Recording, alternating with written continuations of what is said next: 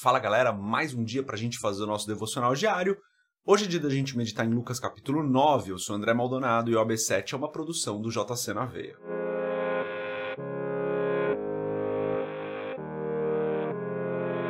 Lucas capítulo 9, a partir do versículo 1. Reunindo os doze, Jesus deu-lhes poder e autoridade para expulsar todos os demônios e curar doenças. E os enviou a pregar o reino de Deus e a curar os enfermos e disse-lhes: Não levem nada pelo caminho, nem bordão, nem saco de viagem, nem pão, nem dinheiro, nem túnica extra. Na casa em que vocês entrarem, fiquem ali até partirem. Se não os receberem, sacudam a poeira dos seus pés quando saírem daquela cidade, como testemunho contra eles. Assim, eles saíram e foram pelos povoados, pregando o evangelho e fazendo curas por toda parte. Herodes, o tetrarca, ouviu falar de tudo o que estava acontecendo e ficou perplexo, porque algumas pessoas estavam dizendo que João tinha ressuscitado dos mortos. Outros, que Elias tinha aparecido, e ainda outros que um dos profetas do passado tinha voltado à vida. Mas Herodes disse: João eu decapitei. Quem, pois, é este de quem ouço essas coisas? E procurava vê-lo. Ao voltarem, os apóstolos relataram a Jesus o que tinham feito. Então ele os tomou consigo e retiraram-se para uma cidade chamada Betsaida. Mas as multidões ficaram sabendo e o seguiram. Ele as acolheu e falava-lhes acerca do reino de Deus e curava os que precisavam de cura. Ao fim da tarde, os doze aproximaram-se dele e disseram: Manda embora a multidão para que eles possam ir aos campos vizinhos e aos povoados e encontrem comida e pousada, porque aqui estamos em um lugar deserto. Ele, porém, respondeu: Deem-lhes vocês algo para comer. Eles disseram: Temos apenas cinco pães e dois peixes, a menos que compremos alimento para toda essa multidão. E estavam ali cerca de cinco mil homens. Mas ele disse aos seus discípulos: Façam-nos sentar-se em grupos de cinquenta. Os discípulos assim fizeram e todos se assentaram. Tomando os cinco pães e os dois peixes e olhando para o céu, deu graças e os partiu. Em seguida, entregou-os aos discípulos para que servissem ao povo. Todos comeram e ficaram satisfeitos, e os discípulos recolheram doze cestos, cheios de pedaços que sobraram. Até aqui, Lucas 9 é um capítulo um pouquinho mais longo.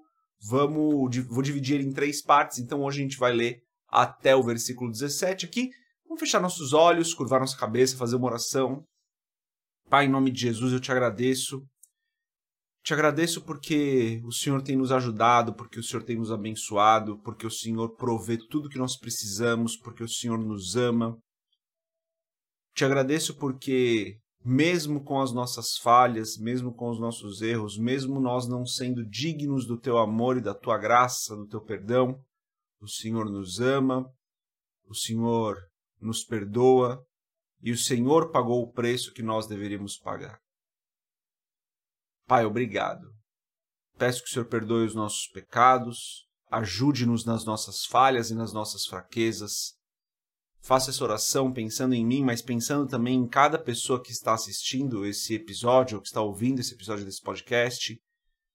Que o Senhor abençoe as nossas vidas, que o Senhor abençoe o nosso dia de hoje, nos guarde, nos proteja, que o Senhor nos dê caminhos de paz, nos dê sabedoria para tomarmos as decisões todos os dias e nos ajude a fazer com que a nossa vida glorifique o teu nome, Pai, porque importa que nós glorifiquemos o teu nome. É o que eu peço em nome de Jesus. Amém. Galera, são só 17 versículos que a gente leu, mas que já tem muitos pontos para a gente meditar, né? Jesus começa enviando os discípulos e Jesus começa dando poder para eles, né? É, aqui Lucas não é tão específico em como isso acontece, mas Jesus transfere para eles esse poder e envia-os.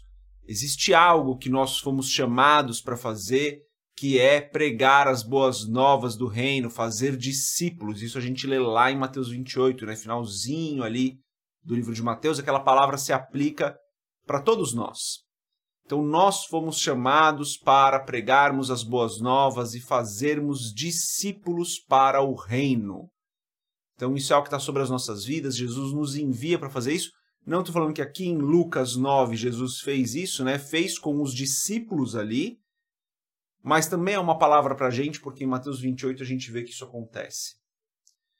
Aqui também a gente vê que Jesus é seguido por uma grande multidão por conta das curas que ele fazia, e ele, a palavra diz isso, ele acolhe aquelas pessoas, ele cura aquelas pessoas, ele fala das boas novas para aquelas pessoas e ele alimenta aquelas pessoas de maneira milagrosa.